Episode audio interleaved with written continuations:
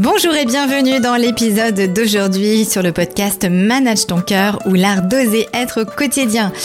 Si toi aussi tu as des difficultés à t'endormir, si tu sens que ton sommeil n'est pas réparateur et que tu souhaites favoriser un repos optimal pour la nuit, eh bien cet épisode est fait pour toi. Aujourd'hui, je t'invite à découvrir trois astuces pour un repos réparateur à la fois physique, mental, émotionnel et énergétique. Trois astuces pour favoriser ton sommeil, te sentir frais, reposé, en bref, au top pour la journée. Manage ton cœur ou l'art d'oser être au quotidien. Je m'appelle Florence Benez et je te propose lors de cette émission de t'apprendre à manager ton cœur. Être à l'écoute de son cœur dans sa vie, dans ses choix, c'est beau mais est-ce possible? L'expérience m'a appris que suivre son cœur dans tous les domaines de sa vie s'avère la plus belle aventure à vivre sur Terre. Pourtant, à la naissance, on ne nous a pas donné le mode d'emploi. Alors comment faire pour être à l'écoute de soi, s'affirmer, gérer notre machine émotionnelle qui s'embarque sans que l'on puisse rien faire? Comment se respecter, s'apaiser et enrichir notre relation à l'autre? La vie passe très vite, à 100 km heure. Et puis un jour, tu décides que tu as envie de te réveiller. Si tu souhaites améliorer ta vie au quotidien car tu penses qu'il faut la vivre à 300%, si tu as envie d'améliorer ton ancrage, développer ton intuition, améliorer ta posture face aux gens que tu côtoies, tu aspires à te sentir en paix, en harmonie, en joie car tu as envie de transmettre ces belles ondes de lumière autour de toi, alors ce podcast est fait pour toi. Je t'invite à me rejoindre lors de rendez-vous exceptionnels où tu apprendras à manager ton cœur. Manage ton cœur ou l'art d'oser être au quotidien. Viens me rejoindre, écouter mes invités, mes trucs et astuces et décide de passer à l'action pour ressentir ce que tu as envie de ressentir pour toi. Ose être connecté à qui tu es vraiment et laisse ton cœur au centre de ta vie pour une expérience plus épanouie. Aujourd'hui, on parle donc sommeil.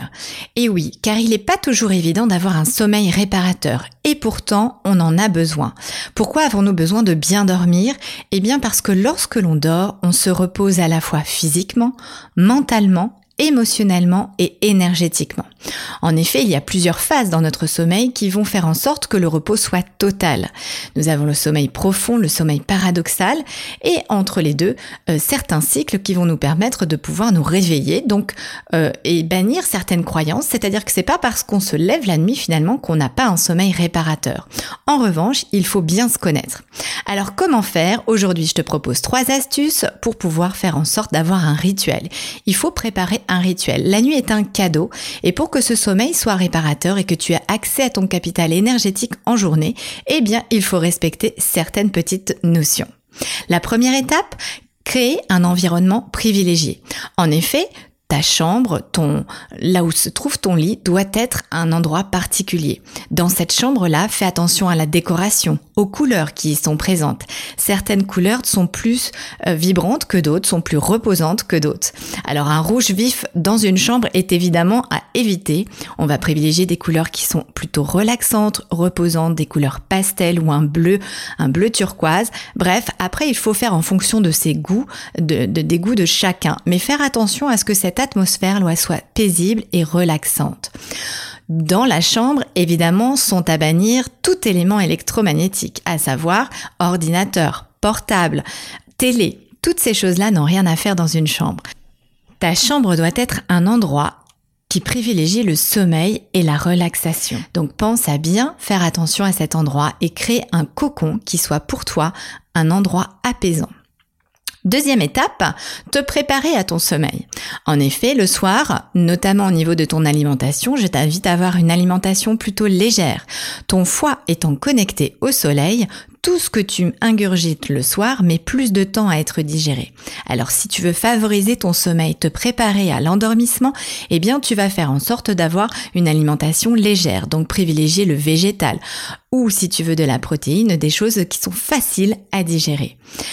D'écran avant de s'endormir non plus. On évite, et surtout pour les enfants et les adolescents, on évite d'avoir un écran avant de s'endormir, une heure avant de s'endormir. On coupe également tout ce qui est ondes, ondes Wi-Fi et toutes les sonneries un peu perturbantes que l'on peut avoir au niveau de la nuit. Troisième étape, terminer sa journée en paix. Et pour cela, je t'invite à faire le point sur toutes les choses positives que tu as pu vivre dans ta journée. Donc lorsque tu arrives dans ton lit et que tu es prêt pour t'endormir, repense à tout ce qui t'est arrivé de bien dans ta journée, toutes les choses positives.